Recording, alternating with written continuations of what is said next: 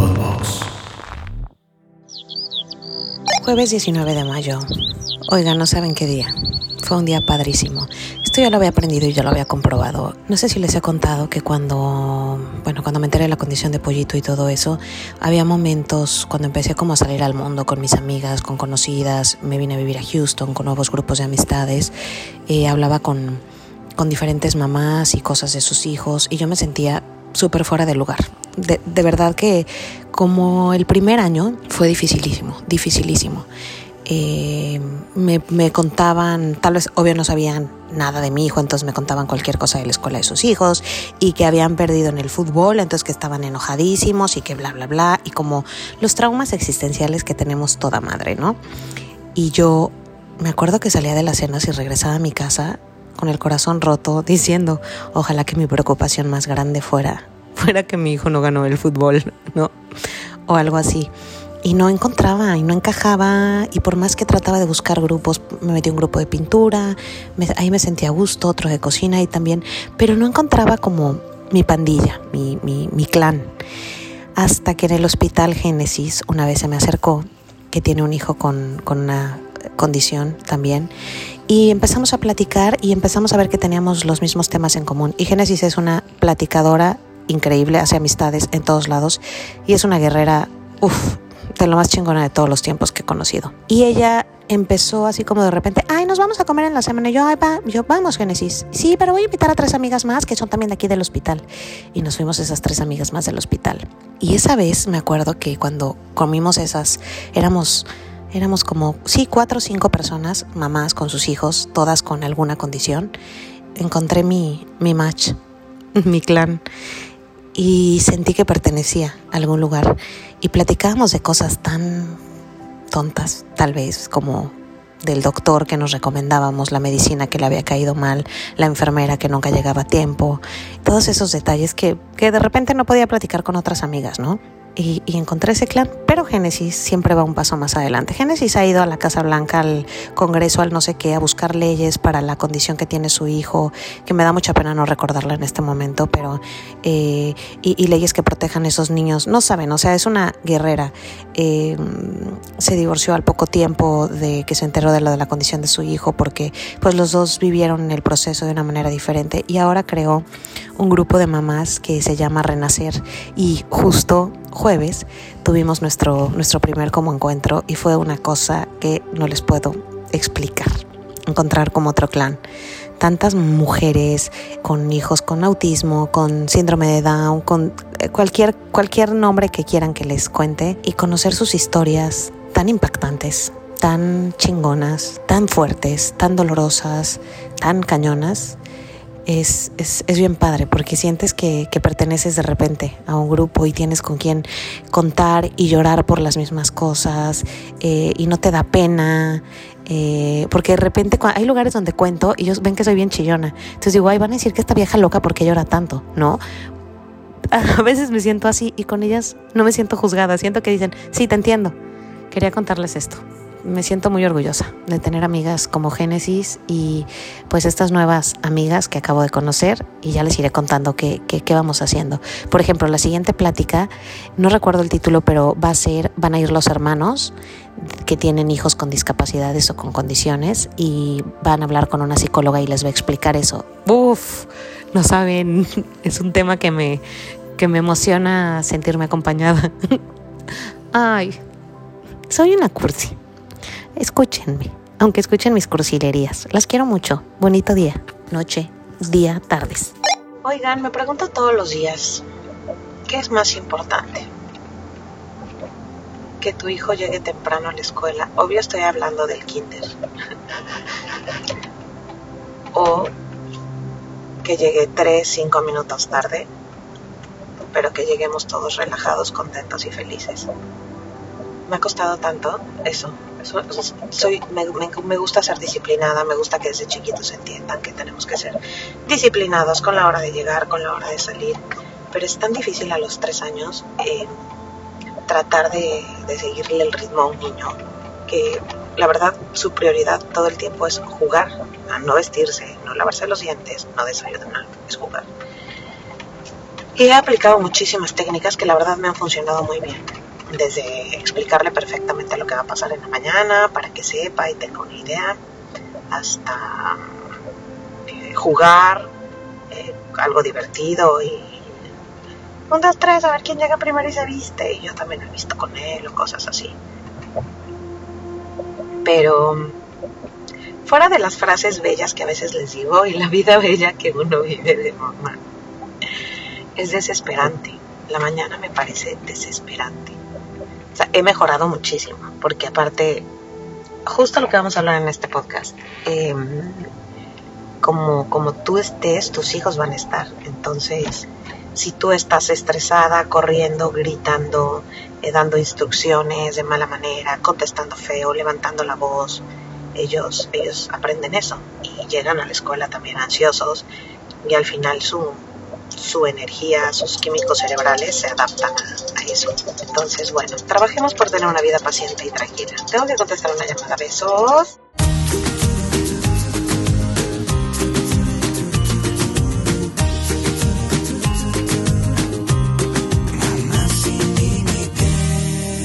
Con Vero Ale.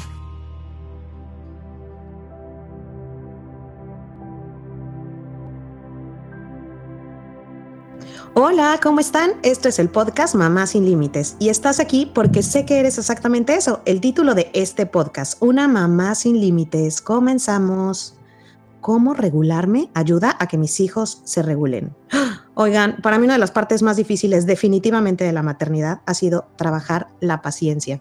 Y si han escuchado antes este, este podcast, eh, creo que les he contado no una, no dos, no tres, sino como diez veces eh, cuántas veces Luca en la mañana repite el mamá, mamá, mamá, mamá, mamá, mamá, mamá, mamá, mamá, mamá, mamá. Entonces ya como a la vez número 100, o sea, tengo ganas de gritar o salir corriendo de mi casa. ¡Ya cállate, Luca! Si le hiciera caso a mi instinto natural, que al principio le hacía mucho caso a mi instinto natural, entonces de repente me daba una culpa después porque, ay, ¿por qué le hablé feo? Él no tiene la culpa. Y les he contado también, no sé si, si recuerden, o si no les he contado, les cuento, yo no soy mujer de mañana. Yo no soy mujer de mañana. Yo necesito tomarme un café, que pasen los primeros 15 minutos para mí solita, respirando, y después puedo convivir tal vez con un hola con el de al lado que ese sería mi esposo, ¿no? Eh, al principio. Pero después llegan los niños y bueno, ya no es como que les expliques, ¿no? A los dos años, oye, Luca, ¿me puedes dar 15 minutos, por favor? Este, en lo que tu mamá se pone un poquito más, más, este, sociable. Eh, y se toma su cafecito, pues no, no, esas cosas todavía no me las puede entender Luca, por mucho que se lo quiera explicar, todavía no, no, no lo entiende. Y uno de los ejemplos más claros de lo que es regularte y esas cosas fue mi última experiencia. El momento que yo más esperaba en la vida era cuando Luca por fin pudiera entrar al kinder. De verdad que yo era así, ya, ya le rogaba a Dios, por favor, que lo pueda ir a dejar ahí un buen rato. Yo voy a tener un ratito para mí, para hacer el quehacer, para hacer mis cosas, para preparar el podcast. Por fin llegó ese día tan esperado y el primer mes fue una tortura, una tortura. No saben lo que era para mí tener que ir contra reloj entonces desayuna, entonces el lunch, entonces Luca, vámonos a cambiar. Y Luca como que por más que yo le explicaba el proceso, que pues que he aprendido que a los niños les tienes que decir, a ver, lo que vamos a hacer es esto. Primero desayunamos, después nos subimos a cambiar y así le voy explicando a Luca todo lo que lo que teníamos según yo que hacer, ¿no? Y vi que no funcionaba, que de todas maneras no me hacía caso y entonces mi día empezaba con Luca, Luca, y acababa en gritos, subiéndolo a fuerza a la camioneta. En lugar de que fuera un proceso bonito, eh, ya llegaba todo regañado a la camioneta, todo gritoneado, jalado, así de, ya vámonos, vamos a llegar tarde a la escuela. Lo subí en la silla, ponerlo en la silla es una pelea, entonces ponerle el cinturón es otra pelea. Y empecé a ver que era un proceso que no estaba disfrutando yo y que por supuesto, evidentemente, Luca no estaba disfrutando. Tuve que leer algunas cosas para, para, entender qué pasaba y yo no quería que la ida a la escuela fuera un momento de enojo para él y para mí en lugar de un momento bonito, porque aparte es el momento en el que en el coche vamos solitos, que podemos platicar o podemos cantar o hacer diferentes cosas. Y me di cuenta que si tal vez yo me levantaba un poquito más temprano y hacía las cosas que tenía que hacer como el lunch, llegaba más relajada ese momento. Y empecé a poner como los horarios muy claros, por ejemplo, de 8 a 8 y media no, de siete y media a 8 él desayuna y tiene media hora, que me parece muy correcto para que desayune un niño, y de 8 a 8 y media es lo que usamos de tiempo para que se cambie. Pero nada de presión y de estrés de córrele, sino las, esa, esa media hora es si él quiere jugar, lo dejo jugar, porque por más que yo lo quiera vestir, él no entiende, lo que quiere es divertirse, es, es disfrutar el momento, ¿no? Yo no entendía esa parte, yo quería que se subiera y se cambiara y se dejara peinar y se dejara poner la loción, la crema y lavarse los dientes. Y eso era un poco complicado. Después de contarles mi, mi experiencia, estoy segura que muchas de ustedes se identifican, tal vez con su hijo de tres años, con esta historia o con sus hijos más grandes en otros temas. Pero nuestra invitada, que es eh, eh, experta en este tema, nos va a guiar, nos va a dar pasos a seguir.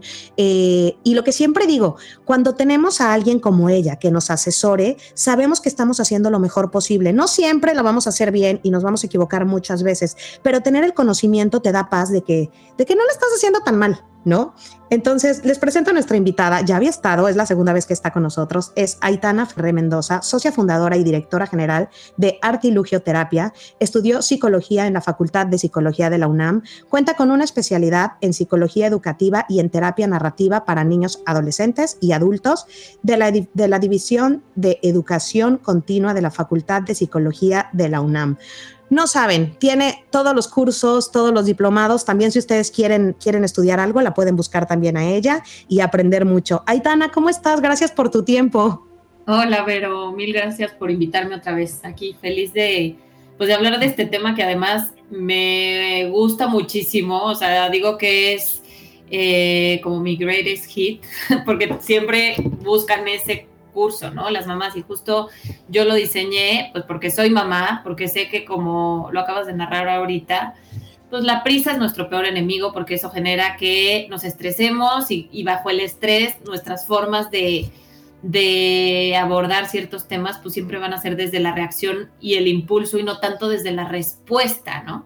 Entonces, eh, pues este curso justo, bueno, no este curso, tengo un curso, ¿no? Pero bueno, este tema también eh, es justo cómo puedo avanzar del, impulso, ¿no? Y de la reacción a la respuesta, ¿no?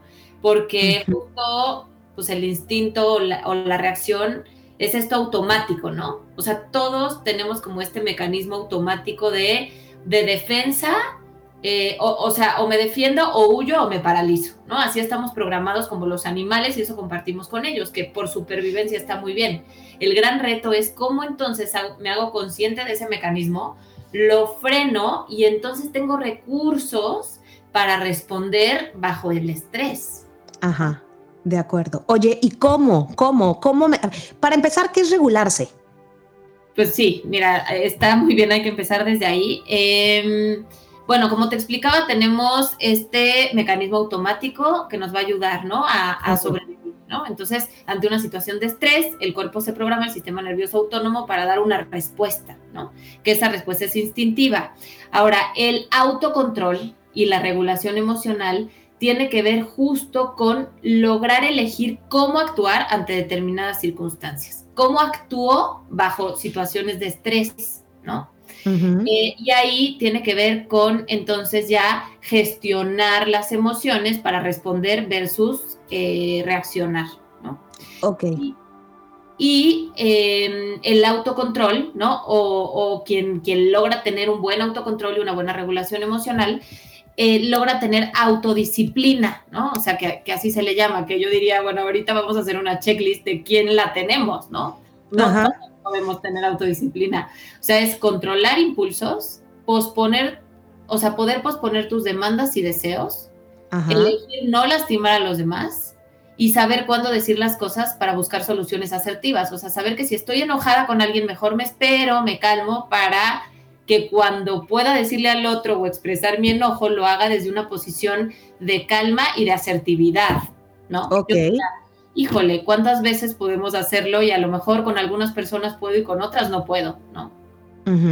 y, lo que pasa con los hijos es que al final, y es, tristísimo, pero como pues son tus hijos, Eh, y crecimos con esa mentalidad de, porque lo digo yo, porque mando yo, te lo comes porque te lo comes y, y quieres imponer tus deseos, ni siquiera piensas eh, ni razonas si lo estás haciendo bien, si se lo estás diciendo de la manera correcta o no lo estás haciendo de la manera correcta. Y la primera que no se está regulando sus emociones y por eso gritoneas y por eso regañas cuando está comiendo, eres tú. Entonces, es lo que me, me, me encanta de esta plática. Lo que nos estás diciendo es que entonces, primero, nosotros tenemos que controlarnos, trabajar en nosotros para que nuestros hijos puedan estar también controlados Exacto, o sea, em, ahora se sabe, ¿no? Y se tiene muchísima información desde las neurociencias, que un niño no puede, o sea, no tiene la capacidad de controlar sus impulsos ni de regularse a sí mismo hasta los 25 años. O sea, imagínate, el cerebro, o sea, ah.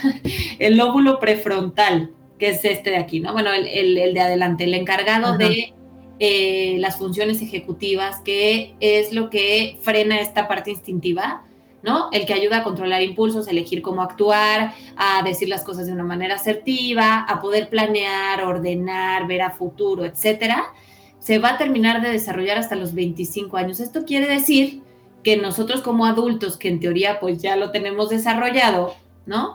Tenemos que ser esa calma que ellos necesitan. Un niño conforme más pequeño es, menos capacidad de gestión emocional y de regulación porque madurativamente es imposible que lo pueda hacer solo. Entonces, por eso, que a lo mejor ya lo has escuchado, es esto de nosotros adultos somos la calma que nuestro hijo necesita. Dios santo. ¿no? expectativa, pero sí. Oye, aparte es algo imposible porque como mujer, entre más chiquitos están, que es cuando más necesitan tu contención, ¿no? Eh, tu autorregulación, tu control, como, como lo llamen, es cuando nosotras también estamos menos dentro de control porque las hormonas las traemos en la locura, sobre todo los primeros meses, eh, porque no estamos descansando bien, mm. porque tienes que darle de comer, porque lloran y el llanto, por ejemplo, es muy estresante. O sea, yo llegaba a momentos que decía, neto, me siento mal porque me, me estoy poniendo muy mal de que llore tanto Luca. O sea, por favor, Juan, cárgalo un ratito con mayor razón es en la época que tenemos que estar más tranquilos, más contenidos, más pacientes y es cuando menos pacientes somos, ¿no? Entre más chiquitos. Exacto. Ahora, yo siempre me pregunto, por ejemplo, Luca que tiene tres años y medio, o según la edad, ¿qué tanto entienden o no entienden? Porque a mí me pasa que a veces le doy instrucciones a Luca muy sencillas por ejemplo, de a, las ocho y media, cuando llegue la rayita, nos vamos a subir a cambiar para llegar a tiempo a la escuela. Y parece que le dije, sigue jugando diez horas más. O sea, ¿cómo, lo ¿cómo le tenemos que dar la instrucción o qué tanto entienden un niño de esa edad o hasta qué edad, qué tanto desarrollo tienen? ¿Hay como una tabla que nos diga? O sea, entienden, los niños entienden, digamos, antes de poder expresar o verbalizar ciertas cosas, ¿no? O sea, comprenden el lenguaje antes de poderlo verbalizar, pero pequeños, sobre todo en la primera infancia, como hasta los 6, 7 años, entienden el mundo a partir de imágenes. Entonces tú le puedes decir a tu hijo miles de cosas de forma verbal y lo entienden porque tienen la capacidad cognitiva de entender. Sin embargo, hacer lo suyo, ¿no? Ir a tu tiempo, entender que va algo y después tiene que frenar, ¿no? Ese, ese, ese gusto o juego que tiene en el momento para hacer algo que tiene que hacer, pues no le hace sentido. Entonces nosotros tenemos que guiarlos y repetir muchas veces una instrucción. Y si te apoyas con algo visual, es mucho mejor. Mira, ahorita estás jugando a esto, toca jugar, ¿no? Cuando esto cuando la alarma suene o cuando esto llegue aquí, yo te voy a avisar para que tú me digas si yo te ayudo a guardar los juguetes o los guardas tú solito, ¿no? Eh, porque hay que hacer otra cosa, ok, ok. Entonces ya que vaya a hacer, te acercas, ¿no? Oye, aquí estoy contigo, ¿en qué quedamos? ¿Te acuerdas? Mira, ya llegó aquí, ¿qué quiere decir? Es momento de acabar esto. No, no quiero que no sé qué. Yo sé que tú querías seguir jugando, está padrísimo tu juego. Sin embargo, es momento de guardarlo. Sé que te está trabajo, yo te ayudo, ven. Entonces, de nosotros depende que el límite se cumpla y que se cumpla no significa que siempre te van a decir que sí. O sea, muchas veces te van a decir que no, pero tú tienes que buscar la forma en la que el límite se cumpla, apoyada de imágenes, de anticipar y de darle pues alternativas para que colabore, ¿no? Ajá, ok. Eh, lo, que me suena aquí que es súper importante que tomemos en cuenta es que lo que dices, el, que el límite se cumpla.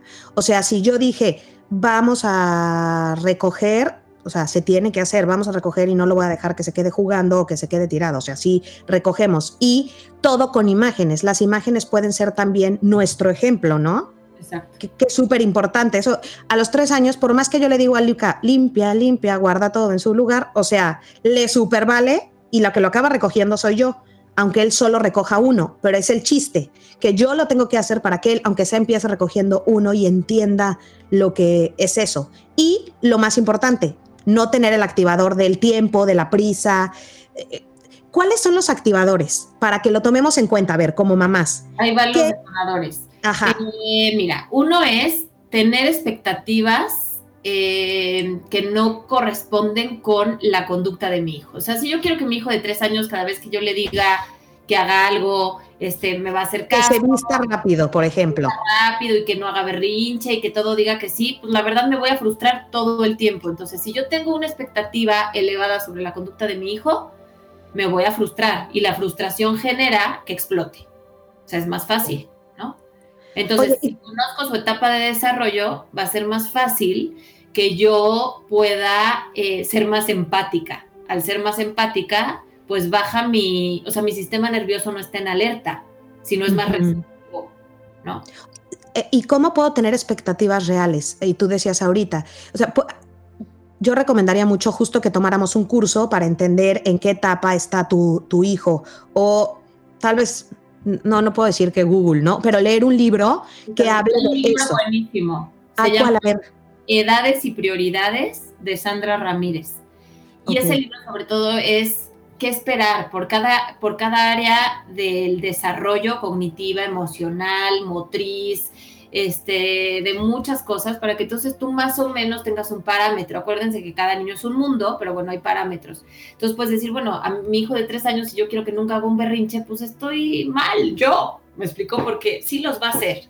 Entonces, más bien, ¿cómo me informo? Para acompañar el berrinche de una forma más respetuosa y que esa etapa pase más rápido, a lo mejor, ¿no? O no sea de lucha de poder. Pero bueno, ese libro funciona, tener indicadores, ¿no? Indicadores confiables de, la conducta de nuestros hijos o de qué esperar por cada etapa de desarrollo hace que seamos más empáticas o empáticos, ¿no? Para eso. Sí, que entendamos sus reacciones. A mí me encanta de repente eh, las generaciones pasadas, pon tú, mi mamá, ¿no? Que es que no, eh, antes los niños no eran tan chillones, que mi mamá no es el ejemplo, ¿no? Eh, pues no eran tan chillones porque les metían unas gritonizas a, los niños y unas sangoloteadas y unas nalgadas que evidentemente pues no eran tan chillones, pero eso no significa que no hayan sido tan chillones, esté bien, ¿no? Si, si, lo natural es que sean chillones, es su manera de comunicarse, no se pueden comunicar ni expresar de otra manera. Exacto, ya había mucha represión. Entonces, otra cosa que hace que nuestras reacciones sean reacciones y no respuestas es tener un déficit en la inteligencia emocional. O sea, si yo no tengo buena inteligencia emocional, obviamente no voy a saber cuáles son mis detonadores, cómo me siento en ciertos momentos del día, ¿no? Porque a ver, si ahorita les digo, ¿no? A ti, pero a lo mejor tú no, ¿no? Porque tienes más conciencia de todos estos temas, pero bueno, en general, ¿no? Oye, ¿cómo estás? Y la o cómo te sientes, pues a lo mejor dices, ay, bien, más o menos, cansada, o no, o no, no decimos una emoción. Ajá. Pero pues tenemos 100 palabras, ¿no? Que pueden hablar de emociones. Entonces yo les diría, ¿qué tanto en el día vamos como piloto automático o si tomamos conciencia de cómo me siento. A ver, estoy irritable, estoy de mal humor, ¿qué pasa? ¿No? Estoy enojada, estoy frustrada, me siento presionada, no dormí, este, ¿qué está pasando? Y qué necesito, porque una cosa es cómo me siento y otra es qué necesito, porque muchas veces no nos paramos a, a ver, sobre todo las mujeres que somos como muchas veces este pilar, ¿no? De tengo que estar bien yo, porque si yo no estoy bien, nadie está bien, ¿no? Entonces ahí estamos resolviendo mil cosas como en piloto automático y no te detienes a pensar realmente qué necesitas. Entonces luego burnout parental, ¿no? ya estoy, que ya no puedo más, entonces me siento la peor mamá, pero la peor en todo, pero no me quiero levantar de la cama, casi casi estoy del peor humor, pero porque ya estás drenada, o sea. Sí, necesitamos espacio. a mí me ha pasado 100 veces que, ¿qué, genio traigo? ¿Por qué? Porque no he comido. ¿Cómo no vas a estar de genio? ¿No has comido?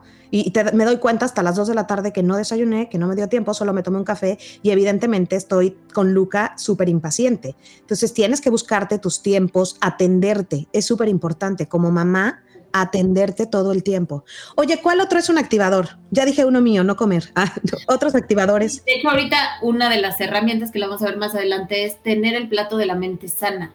Es un modelo que proponen unos autores, pero ahí es justo, si tú tienes ese plato de la mente sana lleno, va a ser más fácil que estés en equilibrio emocional. Equilibrio emocional no es que siempre voy a estar feliz y de buen humor, es que cuando me salga de mi zona tranquila, que es mi zona más receptiva, y me voy a la zona roja, que es la, de explosión, digamos, o la de enojo, tenga herramientas para regresar a la zona verde y no me quede tanto tiempo en la roja.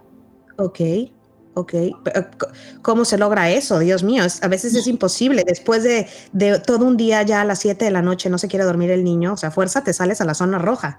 ¿Cómo, cómo, danos ahora esos tips para poder regularnos y poder regularlos a ellos si estás de acuerdo, Vero, te digo, o sea, les sigo diciendo nada más los detonadores y si quieres ya nos pasamos como a... terminemos los detonadores. No las hagamos bolas. Yo, yo me urgía ya la experiencia, pero sí, hay que ver los detonadores. Yo me adelanté con el plato, pero bueno. Eh, una son, otra es creencias pedagógicas falsas, como esto que hemos aprendido de, es que solo me hace caso si le grito, ¿no? Si yo no me pongo de mal humor o le quito lo que más le duele realmente, pues no me, no me hace caso. Entonces yo siempre le digo, oye, pero ¿quién gritó? O sea, ¿quién termina gritando? Pues tú. Tú le a hacerte caso, hacerte caso así. Gritando. A mí, un día Luca, me, no sé qué le estaba, le grité y me dijo, mamá, no me grites, mm. porque lastimas mi corazón, no me grites. Y yo así de, pucha, me quedé y en ese momento, en la vida, y, ah, y hasta después me dijo también, ¿cómo quieres que te haga caso si me gritas? Mm. Uy, o sea, tres años y que te diga eso fue más que claro. Muy bien, Luca. Tienes toda la razón. Súper bueno, porque eso habla de que está aprendiendo a poner límites, que identifica cuando hay conductas que no, que no son de respeto, ¿no? O sea, del otro, aunque seas tú la mamá. A mí me pasa también y entonces saben que me dicen, no me hables así, no me gusta, mamá, ¿no? Ah, tienes razón, perdón te grité, pero no te grité por ti, porque no te estabas portando bien, te grité porque yo perdí el control, porque yo estoy cansada, ¿no? De acuerdo. Ajá. sí. Es importante reparar cuando nos equivoquemos, porque perfectas no vamos a ser, vamos a gritar, vamos a explotar, vamos a estar drenadas, pero lo importante es eh, que cada vez tengamos más conciencia de cuáles son nuestros detonadores y qué puedo hacer, ¿no? Que ahorita lo vamos a ver como para estar más en mi zona tranquila, ¿no? O para gestionar mis emociones, pero también poder reparar, ¿no? Puedes decir, sí, perdóname, te grité. No está bien, nadie te tiene que gritar, ¿no? Ajá. Ok, estábamos entonces en creencias pedagógicas falsas. Ajá. Otro, otro punto. Está como idealización de la crianza, ¿no? De este, el sacrificio sin tiempo para ti, entonces hace que no, que realmente tu plato de la mente sana, que ahorita lo vemos, pues no esté nada lleno, porque entonces tú te dedicas cuerpo y alma a tus hijos y te da culpa hacer cualquier cosa para ti. Entonces tú te vas dejando, te vas dejando, y entonces luego es yo di todo por ti, ¿no? Y tú como me pagas, casi, casi. Eso claro les ponemos un pago a los hijos eterno, ¿no? O sea, ya, ya son grandes y les sigues cobrando cuánto lo cuidaste y que dejaste tu trabajo por ellos. No, no, no, no, no. Esas cosas ya no existen, ya no aplican, por favor, mamás. Exacto, pero sigue, o sea, aunque hay mucha más conciencia, sí sigue este tema de culpa, ¿no? De hice algo para mí, cuánto tiempo lo dejé, estoy trabajando, me fui con una amiga, me fui a hacer las uñas, bueno, me fui a dormir, ¿no? O sea, porque alguien lo puede cuidar, no pasa nada, pero tenemos esto de no merezco descansar si no hice suficientes cosas, ¿no? O sea, como que para descansar, o sea, el descanso lo tienes que merecer. claro. Es una arraigada súper fuerte. Pero hay que trabajarlo mucho, no es algo que lo tengamos naturalmente. No, eh, no sentirte culpable porque lo dejaste una tarde y justo esa tarde se cayó, uff, te, te, sientes la peor madre del mundo. Y no, sí tenemos que, que, pensar que necesitamos espacio, realizarnos y lo más importante que lo hemos platicado muchas veces, mamás felices, hijos felices, mamá realizada, hijos realizados. Si la mamá está infeliz en la casa encerrada todo el día haciendo qué hacer, el niño va a estar infeliz con la mamá de malas todo el día. ¿Y de qué te sirve todo el día tu mamá en la casa? Si está de malas todo el día, mejor la veo una hora y que esté de buenas. Exactamente. De acuerdo. Sí. Y eso también enseña, pues enseña cómo vivir la vida, está esto de tú mereces hacer cosas para ti, ¿no? Uh -huh. Si estás todo el tiempo y no haces nada para ti y es el sacrificio, pues enseñas también que así es la vida, ¿no? Que la Ay, vida sí. es pesadísima, que es un lastre, que bueno, claro que va a haber momentos difíciles, pero, pero qué, o sea, cómo, qué les enseñas, ¿no? En el día a día. ¿No? Porque lo que es que disfrute la vida y pues tú no la disfrutas, ¿no? Claro.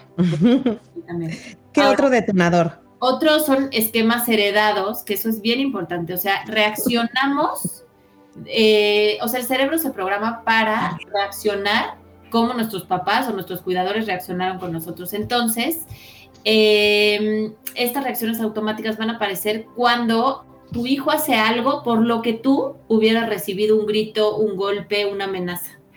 Entonces tú dices, chino, o sea, ya le dije lo mismo que mi mamá. Sí. ¿no? Ya le dije lo mismo que yo dije de chiquita que dije que nunca iba a. Uh -huh. Bueno, pues esas son las reacciones que hay que frenar. El tema es cuando no tomamos conciencia. O sea, lo importante aquí es tomar conciencia, porque sí nos vamos a equivocar, pero vas a, vamos a poder marcar un cambio si tomamos conciencia. Uno, si te das cuenta de cuáles son tus detonadores, ¿no? Dos, de reparar cuando te equivocas. De acuerdo. De cambiar patrones, de decir, bueno, yo tengo súper arraigado esto, ¿por qué? ¿De dónde viene? ¿No? ¿Cuáles son mm. mis heridas de la infancia? Que ese es otro gran tema, ¿no? Pero tenemos heridas en la infancia que de pronto si no trabajamos, pues las actúas en la vida adulta, ¿no? De acuerdo, sí, sí, sí, sí, sí. ¿Otro detonador? Bueno, esos serían como los generales, los pero generales. Bueno, dentro de esos puede estar obviamente la prisa, Sí, a ver, ¿cuál es el tuyo, Aitana? ¿Cuál es tu detonador que ya reconociste? Yo el, el, que... el cansancio.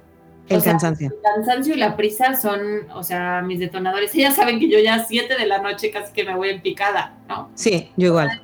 Ya, por favor, o sea, y además yo con ellas, que eso ayuda como a partir de los 5 años, ¿no? Pueden tener como un plan de emergencia, porque ya puedes hablar con ellos. Entonces, a ver, mamá a partir de las 6, 7 de la tarde me empiezo a estar más cansada, este, y entonces cuando yo diga plan de emergencia quiere decir que estoy a punto de explotar y entonces vamos a hacer equipo y todos ayudamos. Se ponen la pijama, se lavan los dientes, van por sus cosas y nos vemos aquí, ¿no? O mamá se va un minuto, respira y después regresa, pero plan de emergencia significa que mamá necesita un tiempo. Ok. Buena sí idea. Saben, ¿eh? O sea, plan de emergencia. Ay, no, mi mamá ya está muy cansada. Y luego la noche es que ya estás muy cansada, ¿verdad? ya no puedo más. O sea. Claro, por supuesto. Yo la prisa, ¿eh? Yo, yo vivo con prisa todo el tiempo. Y entonces me descubro hablándole, te digo, horrible siempre a Luca, de, Luca, es que ¿por qué no puede ser que no me hagas caso si ya te dije que te pongas los tenis? Se nos está haciendo tarde. Y llego a todos lados tarde y llego con una ansiedad. Entonces ya aprendí, me despierto media hora antes, 40 minutos antes para estar tranquila. Y entonces estar relajada. Me subo al coche, eh, calculo media hora antes siempre porque sé que voy a salir media hora después. Entonces estoy dentro de los tiempos. Y eso me ayudó muchísimo a no gritarle, a no hablarle feo. Siempre esa media hora me salva. ¿Qué es la media hora que me voy a retrasar porque las toallitas húmedas, los zapatos, eh, quiere comer algo de última hora, quiere agua de última hora, entonces ya entra dentro, dentro de ese tiempo. Pero lo que reconocerlos es lo más importante. Entonces, las que nos están escuchando, mamás, fíjense, a ver, ¿cuándo, ¿cuándo es que me pongo más loca? Ah, cuando no duermo bien. Ok, ayer no dormí bien, hoy tendré que tomar un tecito de manzanilla a ver si me relaja o tienes que estar más concentrada, ¿no? Como en tus emociones ese día que no dormiste bien para no reaccionar. Totalmente, y pueden hacer una lista literal de cuáles son mis detonadores, a ver qué es lo que me detona, ¿no? Uh -huh. eh, y hay un ejercicio que se llama realidades y posibilidades, ¿no? Que ayuda mucho como a, a tener más claridad. Y entonces saber cuáles son mis realidades del día eh, o las conductas o situaciones que me pueden detonar más, ¿no? Pues la prisa, que le pido algo a mi hijo 20 veces que no me haga caso, no dormir, sí. que se me acumulen cosas, que todas me griten al mismo tiempo, que bueno, mil temas, ¿no? eh, y cuál puede ser las posibilidades para cada realidad, ¿no? Pues porque una, no, lo que tú decías, saber la prisa, ¿no? Y entonces yo me empiezo a, a alterar muchísimo, a estresar, bueno, es, me despierto media hora antes, este, cantamos una canción al despertar, le pongo música, lo dejo jugar tantito, o sea, no sé, ¿no? Pero Ajá. hagan ese ejercicio y van a ver que les va a ayudar a, a tener más, más opciones.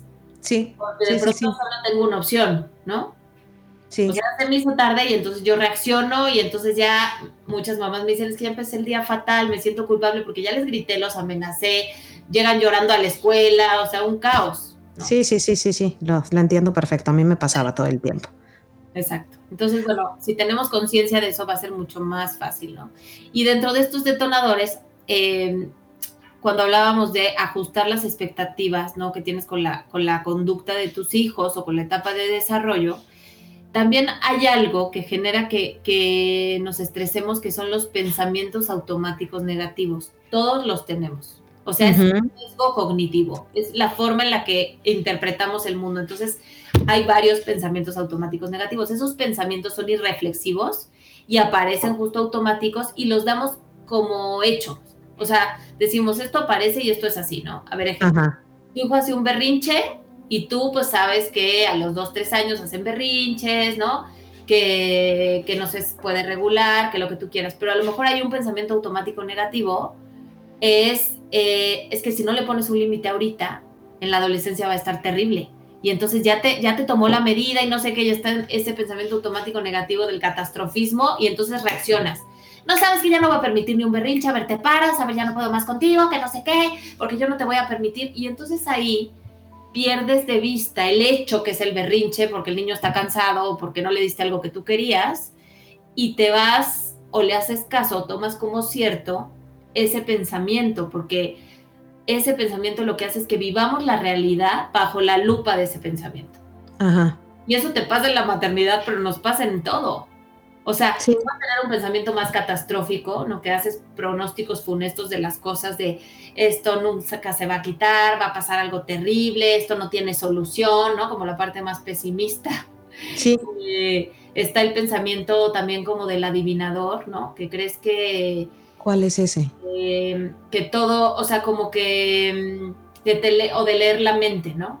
Ah, claro, es que él está actuando así porque ya sabe que no sé qué y él segurito, ¿no? O sea, como que tú sabes por qué el otro actúa de cierta manera, ¿no? O- Oye, sí. eso aplica muchísimo. a- de repente, es que quemo a toda la gente de mi familia, pero punto el clásico, a los tres años pasa mucho con los ese que son provocadores. Entonces, el clásico que está así con la comida y le dices, Luca, no tires la comida. Y entonces Luca me ve. Y así, ay, nadie me está viendo. Yo estoy haciendo y tú solo tú me estás viendo y la gente no me está. Entonces, saca la mano y va a soltarla. Y, viéndome a los ojos fijamente, le estoy diciendo, no lo sueltes, Luca. Luca, no vayas a tirar la comida. Y lentamente agarra el trozo de comida y lentamente provocándome, según yo, esos pensamientos son, ¿no? Me está provocando. Si le permito una vez que me vea con esa cara y, lo, y dejo que la tire, así va a ser toda la vida. Y lo hace así, Luca. Los niños, porque a esa edad son como, diría, provocadores. O sea, ¿por qué si a Luca le dices no tires la comida? Se- te ve con cara de mira quién manda, ja, ja, ja, ja, y saca el brazo y la tira, ¿no? Eh, uno es por auto, o sea, esto que tú dices del pensamiento automático negativo es una visión adultocéntrica de la crianza, es justo eso, me está provocando, me está manipulando al niño. ¿Verdad? Sí, pero ahí más bien es entender la etapa de desarrollo, es decir, a ver, se está autodeterminando, o sea, está midiendo los límites y él quiere hacer de pronto lo que él quiere para probar qué va a pasar, ¿no? Ajá. Y por otro lado también es, si le dices a un niño de esa edad, no lo hagas, el cerebro elimina el no. Entonces, es mejor enfocarte en lo que sí quieres que haga, ¿no? La Ajá. comida va en el plato. La comida se come con, o sea, se, se, va en el plato, se come, ¿no? Si quieres Claro. algo, avienta la pelota, avienta el peluche, la comida va en el plato. Entonces ahí ya le estás diciendo o enfocándote en lo que sí quieres que haga. Si le dices, no lo hagas, no lo hagas, no me pegues, no me pegues, te pegan. Porque Exacto, ese ejemplo. ellos eliminan el no. Ok. Bueno, eso ayuda a que no creamos que nos está provocando y más bien enseñarle lo que sí queremos que haga, ¿no? Ajá. Darle instrucción en afirmativo, no en lo que no tiene que hacer, sino lo que sí quiero que haga. ¿no? Enfocarnos en lo que sí queremos que hagan, exactamente, ¿no? Eh, y bueno, como esos pensamientos automáticos, pues hay, hay, hay muchos, ¿no? Como obviamente enfocarte en lo negativo, este, eh, los deberías, ¿no? Es que mi hijo ya debería de hacer tal, es que ya se lo he dicho miles de veces y ya debería, o yo debería de ser de esta manera. Y cuando todo el tiempo dices debería, debería, pues nunca estás conforme ni satisfecha con lo que tú haces, ¿no? Sí. Entonces, un detonador también es enfocarnos en lo que no hacemos o en lo que nos faltaría versus en lo que sí hacemos. Entonces también al final del día, como una reflexión, tener un diario y decir, a ver, ¿qué sí hice? ¿Qué sí me gustó de lo que pasó? ¿No? Si jugué con mi hijo, si lo ayudé a tal, si le enseñé tal cosa, le hice de comer, este sí hice para mí esto, ¿no? De acuerdo, sí. En lugar de enfocarme en lo que no... En lo negativo. Y lo que no nos gustó, pues intentar verlo como una oportunidad de aprendizaje y no como él, soy la peor mamá del mundo, ¿no? Porque ese también es otro pensamiento automático negativo de generalización. Es que todo lo hago mal, soy la peor mamá. Sí, de acuerdo. Sí. Entonces, bueno, identificar eso también nos ayuda a no dejarnos llevar por el pensamiento automático. negativo, ¿no? Ok.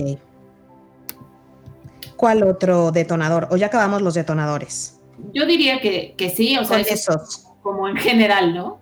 Ahora vamos a la parte más importante. ¿Cómo, cómo, cómo lo aplicamos? ¿Qué pasos tenemos que seguir? Ya que ya conocemos esos detonadores, ¿qué, qué sigue? Paso como, como paso a paso para... para... Yo empezaría con el plato de la mente sana, lleno. ¿Sabes? A mí me gusta mucho porque ese plato de la mente sana te da como ciertas áreas de tu día o de tu vida que tienen que aparecer, ¿no? Todas, todas en el día, como para que ese plato esté lleno, tú decides en qué porcentaje eh, o qué porcentaje le das a cada área, pero lo importante es que esté lleno, porque eso te va a ayudar a tener autocuidado, a sentirte nutrida, ¿no? Y a que tengas más equilibrio emocional, que el equilibrio emocional es estar más tiempo en tu zona verde. Ok, pero ese plato, ¿cómo sería? Si, si, voy a decir las ah, áreas. Está una parte de concentración, ¿no? En tu trabajo o en algo donde te sientas útil que todos tus sentidos estén concentrados o enfocados en eso, ¿no?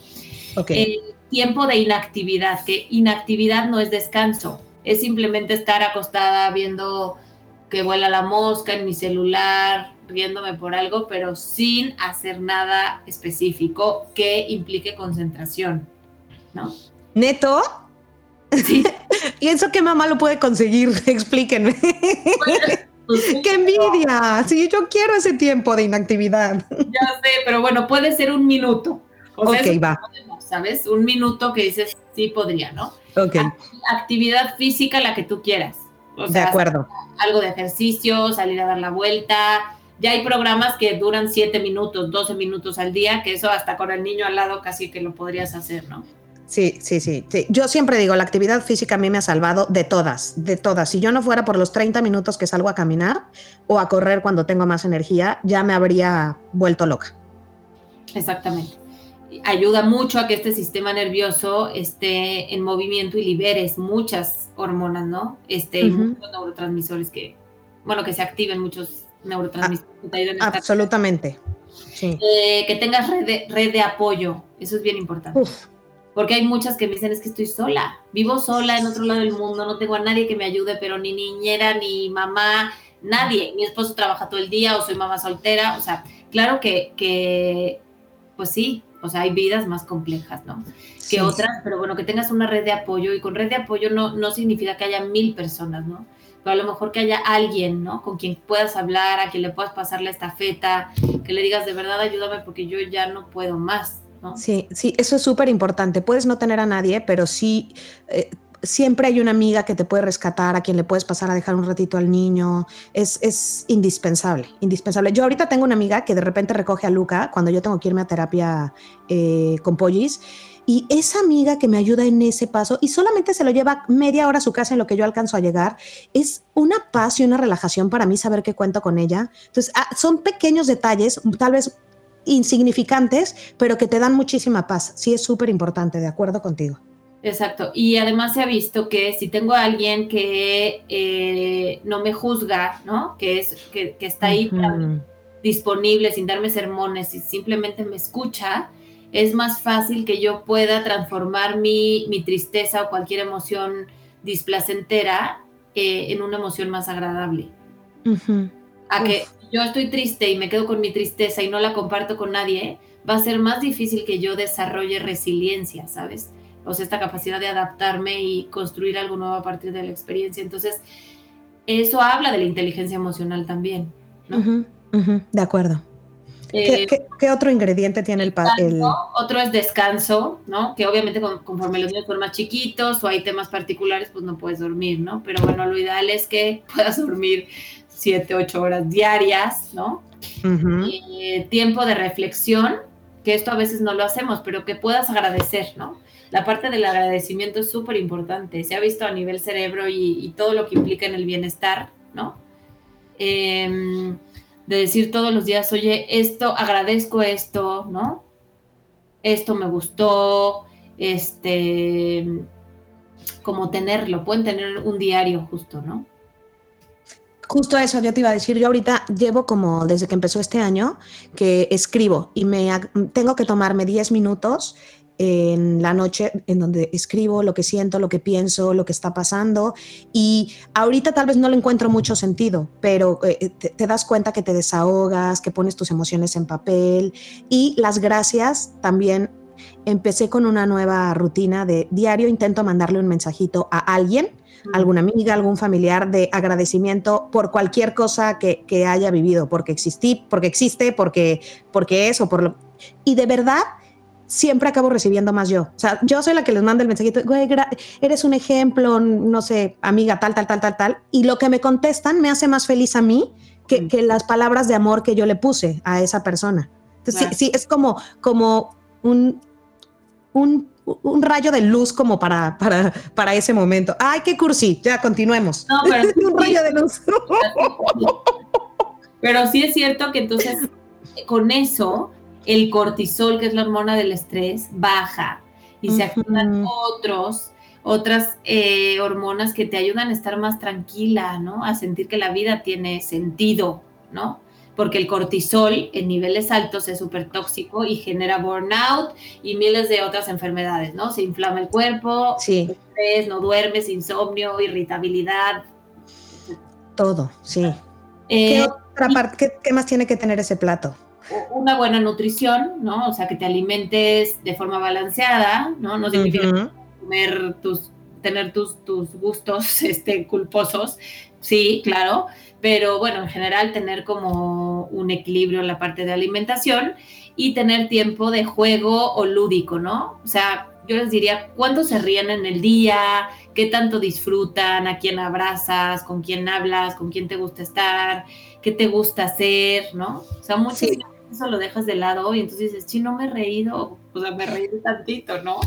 No me acuerdo si tú me lo contaste o lo leí, en, no me acuerdo, no, no, no recuerdo o en dónde lo escuché, que de repente con tus hijos solo te rías, así ah. como, así, puede, puede no haber una razón, nada ni, ni, ni nada que según te haga reír, pero ríete ya. Y a mí me, de verdad me pasa con Luke en el camino, que de repente camino a la escuela, nos empezamos a reír por una ardilla, ¿no? Entonces hasta hago falsa mi sonrisa al principio y los dos acabamos carcajeados por nada, por nada. Y ya salgo de dejarlo de la escuela y, ay, qué rico. O sea, con todos los químicos que produces, con la risa y hasta la sonrisa fingida eh, hace que, esos químicos se activen, ya empiezo el día con más energía. Pero suena muy tonto, pero mamás neto, cuando vayan en el coche con los niños, busquen cualquier pretexto para reírse a lo tonto y es algo lúdico, tonto, no tiene nada que, que estés haciendo importante, es una distracción y te genera mucho más cosas buenas.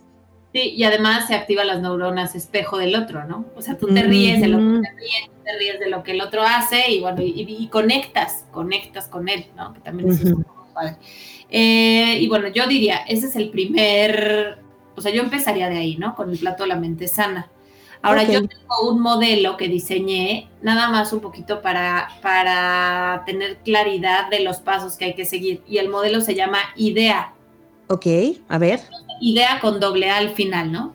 Entonces, eh, primero, o sea, el primero es identifica tus detonadores, que ya lo hemos hablado, ¿no? Pero pueden tener como este diario donde yo les decía, pongan las realidades y las posibilidades, eh, escriban cuáles son sus pensamientos automáticos negativos, eh, ¿no? Como tener más conciencia de qué hace que yo me irrite, ¿no? Porque a veces ni siquiera nos damos tiempo para pensar en eso, ¿no? Ok.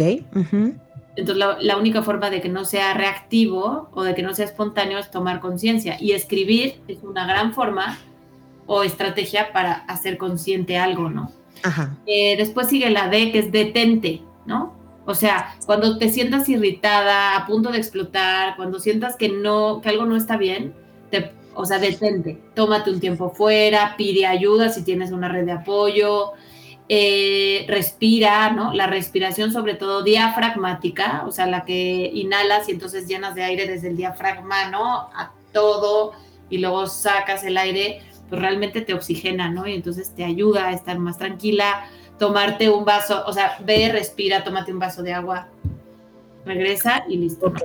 Eso mucho. Después, escúchate, que es escuchar tus emociones y pensamientos, ¿no? Que tiene que ver con esta conciencia.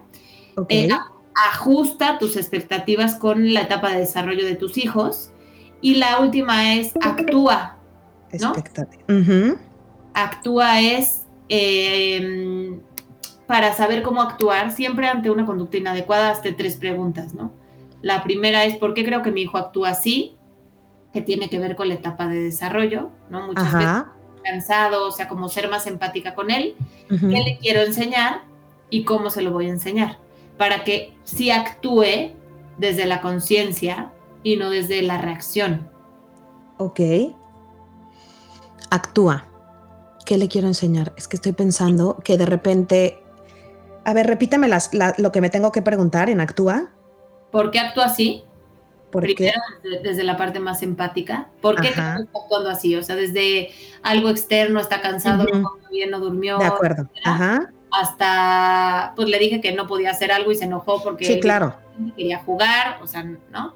¿Qué le quiero enseñar? ¿No? Ah, perfecto. ¿Qué le quiero enseñar? Y cómo se lo voy a enseñar. Porque si, si, en el por qué actúa así yo digo, porque me quiere provocar, es un manipulador y es un berrinchudo, pues claro, su forma de responder ante eso va a ser desde el castigo. Claro. Sí, anoten esas preguntas, mamás. Yo ya, yo ya las anoté. Cuando no identifique, así, así actúo y veo, a ver, ¿por qué? ¿Qué le quiero enseñar y cómo? Ok. Y cómo entonces haces un plan y entonces desde la conciencia. Si en ese momento estoy muy enojada, muy frustrada, necesito detenerme, pues entonces me detengo y después regreso y enseño lo que quiero enseñar. Porque si enseño desde el descontrol, seguramente mi, forma no va a ser la adecuada, ¿no? Ajá, de acuerdo, más que de acuerdo.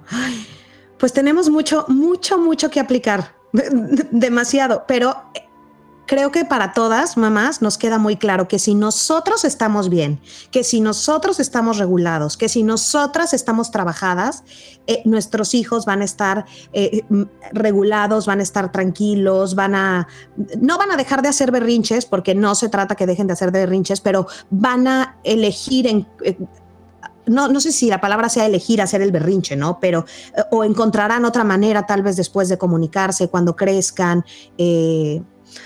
Ay, Aitana, es mucho. Es mucho, pero empiecen poco a poco. Oigan, oigan el episodio muchas veces y empiecen poco a poco.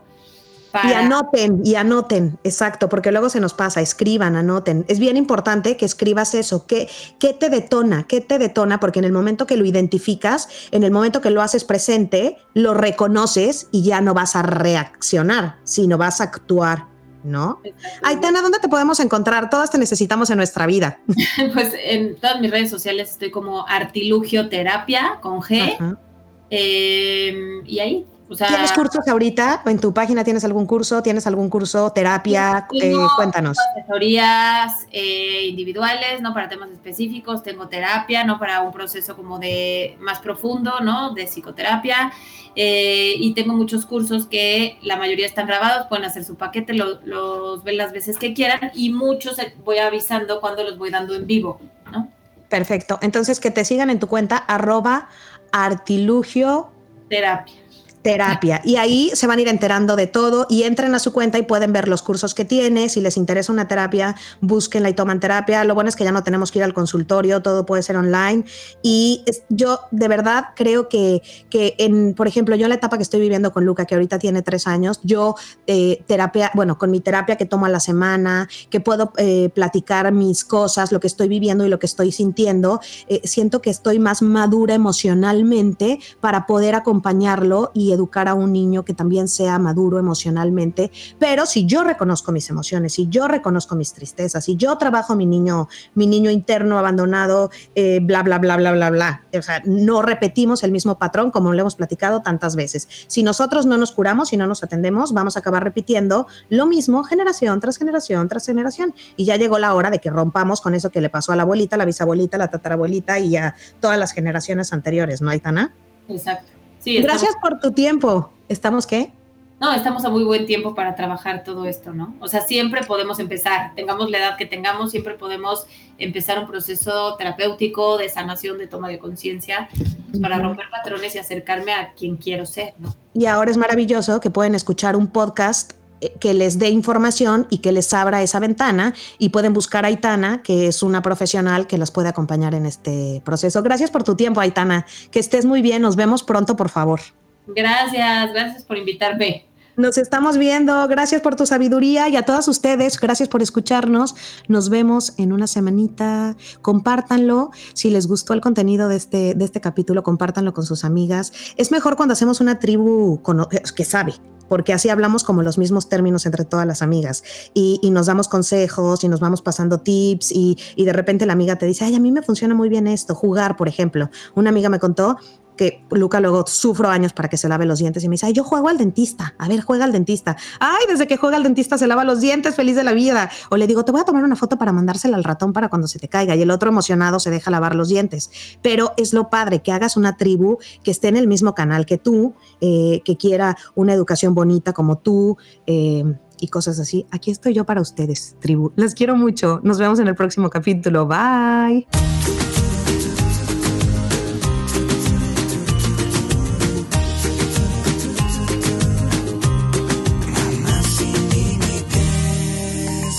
Ale. Esto fue una producción original de Podbox y rss.com. Suscríbete y escúchanos en todas las plataformas de podcast.